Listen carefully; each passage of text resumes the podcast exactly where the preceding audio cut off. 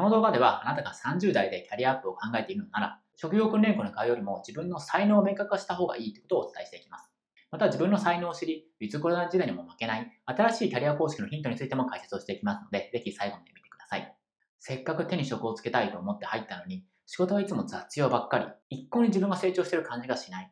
でも、いつも残業ばっかりで帰ってから勉強なんてできない。いっそ会社を辞めて訓練校にでも通った方がいいのかも。でも、辞めて転職できなかったら怖いし、どうしようと感じることはありませんか？僕は今まで400名以上の会社に適合できないという人のコンサルティングをしてきました。その中で自分にはスキルが全くない、このままだと将来が不安という相談をよく受けてきました。そしていくつもの相談に乗っている中で、不安を解消するにはスキルを新しく学ぶことよりも、自分の書かれた才能に気づくことの方が大切だってことが分かってきました。逆に不安が解消されないよくあるパターンは、職業訓練校に行ったりしてスキルを学べば学ぶほど不安になるということの方が多いというふうに思います。また僕自身1年で会社をクビになった後、職業訓練校に通っていましたが3ヶ月で辞めてしまいました。でもその直後、自分の書かれた才能に気づくことでフリーランスとして独立し、今では4年目になります。そこで今日は訓練校に通うとどんな生活が待っているのかを交えながら、なぜ僕が訓練校を辞めてしまったのか、その3つの理由についてお伝えしていきます。またその直後、どうやって独立をしたのか、そのポイントについても解説をしていきますので、お楽しみに。こんにちは、星健こと星光健太です。このチャンネルでは普段キャリアアップの方法に関する投稿や、ゲリラ的に無料で質問に答える YouTube ライブの配信もしています。興味のある方はチャンネル登録をお願いいたします。また、無料のサーチプレゼントもしていますので、ぜひ概要欄のリンクからクリックして登録してみてください。それでは始めていきましょう。まず、訓練校を辞めた理由の1つ目は、そもそも教えてくれることが今の授業に合っていないからです。僕はデザインの勉強をしようと思って訓練校に入りました。で、その授業内容を知り合いのデザイナーに伝えて、その感想を聞いてみたんです。実際にこういうデザインって今使ってるの？っていう感じで、そしたら一言、古そんなの今使ってないでしょ？と言われてしまいました。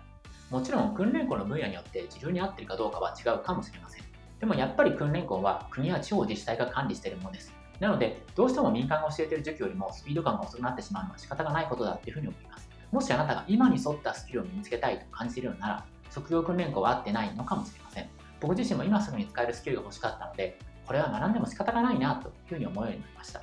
そして訓練校に買うのをやめた理由の2つ目は、拘束される時間が長いからです。僕は会社をクビになって失業中、再就職だけではなく、いつかは独立したいとも考えていました。なので、将来を見据えて、年収3000万の企業コンサルタント、後の僕のメンターが主催する企業塾に入っていました。そこでいろんな課題を出してもらいながら、自分の才能や知識を棚卸しするっていう作業も同時にしていたんです。そしていつか訓練校に通っていた知識やスキルを掛け合わせて、独立できたらベストだなというふうに感じました。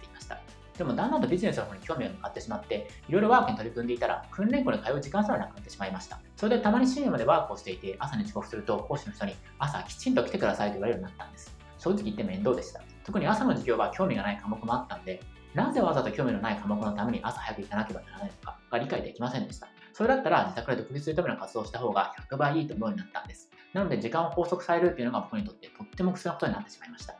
また企業塾にいた人たちは年収1000万も超える現役の経営者や起業家もざらにいました。なので彼らの言葉には説得力があったんです。その逆に訓練校にいる先生たちってどういう人なんだろうとも考えるようになりました。で、ある先生からは自分にずるくあったらこんなところで働いていないという本音も聞かされたりしてしまいました。または現役で仕事をしている外部講師の方も来たりしましたが、話を聞くと本業の方はうまくいっていないという本音も聞いてしまいました。この本音を聞いたとき、今うまくいってなそうな人に習ってて本当に大丈夫現役でやっていない人の言葉を信じるべきなんだろうかと思うようになりました。そしてだんだんと訓練校に通い続けるのが怖くなりました。そして自分って訓練校にだらだらと通うことで自分の時間を無駄にしてるんじゃないかっていう焦燥感にも駆られるようになったんです。両者を冷静に分析したときに、あなただったら企業塾で出会った人たちと訓練校で出会った人たち、どちらの言葉を信じますか？断然今も結果を出して生き生きと働いてる人なのではないでしょうか？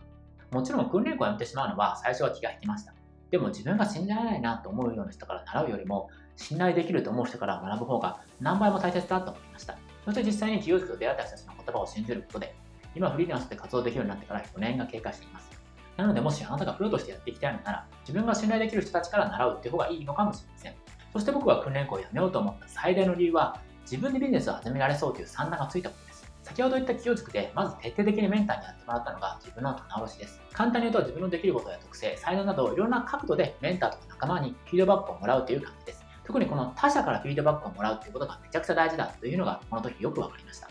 そしてその理由について、メンターから言われた印象に残っている言葉があります。それは、才能とは自分が自然に当たり前にできてしまうこと。だから、自分で気づくことは相当難しいという話です。してその結果、僕の場合、今のビジネスコンサルタントという立ち位置で十分やっていけると言われたんです。つまり別にゼロから何か知識やスキルを学ばなくても、企業スキルさえ身につけてしまえば独立できるっていうのが分かったこ。れが大きな収穫でした。もちろん自分にはそんなスキルもないし、企業なんか無理と思っている人も多いと思います。ただもう少し踏み込んで考えていただきたいことがあります。それは本当に会社に通い続けるのがいいことなのかということです。コロナウイルスが全世界に広まって、多くの会社がこれからもリストアをすることが考えられます。もちろん僕ら30代がいきなり辞めさせることはないかもしれません。でもいずれ僕らも50代の彼らと同じようにリストアにあったり、早期対策を迫られるのも避けられないっていうのも事実なのではないでしょうか。もちろん今の会社を辞めて起業しようみたいな無茶を言ってるのではありません。そうではなくて、まず副業から会社員と並行したパラレルキャリアを目指してみるという生き方も選択肢の中の一つに入れてみてはいかがでしょうか。そしたらたとえ会社からリストが言わされたとしても、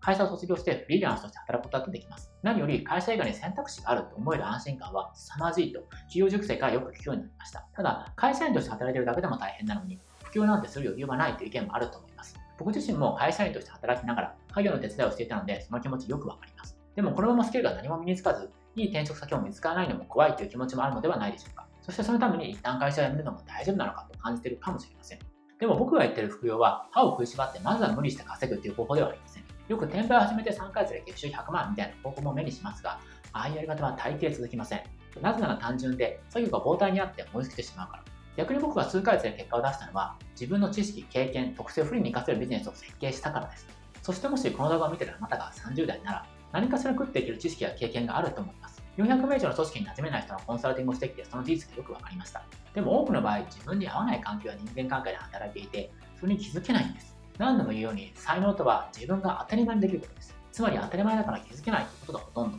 だからこそ自分とは違う視点で自分を見てくれるメンターなり、アドバイザーなりをきちんと見つけてほしいなというふうに思います。そして最もメンターから重点的なアドバイスを受けたのは、どんな人の役に立ちたいのかを考えるということでした。やっぱりどんなに才能を生かしていても、自分が付き合う人が嫌だなと感じるビジネスは続かないです。それはただ単に会社の嫌な上司がお客様になっただけです。そして嫌な人と付き合うビジネスを副業として始めたら嫌になるのは当たり前です。でも僕の経験上、自分が役に立ちたいと思う人とビジネスを始めたら、勝手に体が動くってことが分かりました。でもどうやって自分と合う人を見つけてビジネスを作ればいいか分からないという人も多いと思います。そういう人のために無料小冊子、昨日は仲間との居場所が作れるコミュニティオーナーになる方法を今だけ公開しています。動画説明文に輸入先の URL を掲載しておきますので、興味があるぞという人はぜひ読んでみてください。メール登録していただければすぐに読むことができます。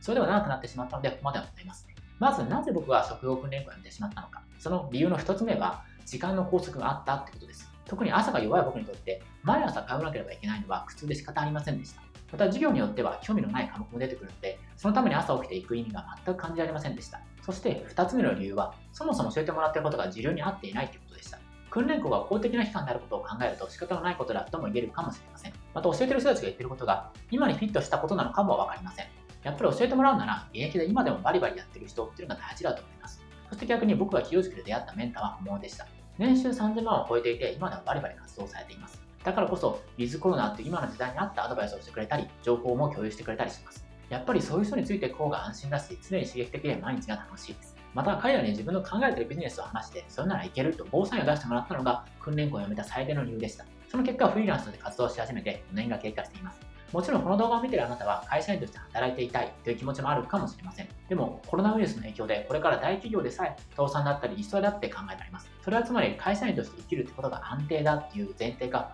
崩壊しつつあるってことなのかもしれません。なのでもう一度自分にとっての安定は何なのかってことをこの動画をきっかけに見直してもらえたらなっていうふうに思います。僕は会社にしがみつくという言い方よりも時代に左右されずゼロからビジネスを作れるってことのがよっぽど安心だし心の安定をもたらしてくれるっていうふうに思います。そしてもし作ったビジネスがダメになってもまたサイトをゼロから始めることができます。もちろん今すぐ会社を辞める必要もありません。まずは副業から会社の外で生きるっていうのはどういうことなのかってことを体験してみる人が増えたら嬉しいなっていうふうに思います。そして自分に合った場所さえ見つければ、会社員として働いていた頃には感じられなかった充実感を感じられるっていうふうに思います。そして気の合うような仲間やお客様とだけ付き合うという生き方ができれば、本当に自分の人生の幸福度が大きく変わります。ただ、どうやって始めたらいいかわからないという人のために、了承したし、コミュニティオーナーになる方法を今だけ公開しています。動画説明文に入先の URL を掲載しておきますので、興味があるぞという人はぜひ読んでみてください。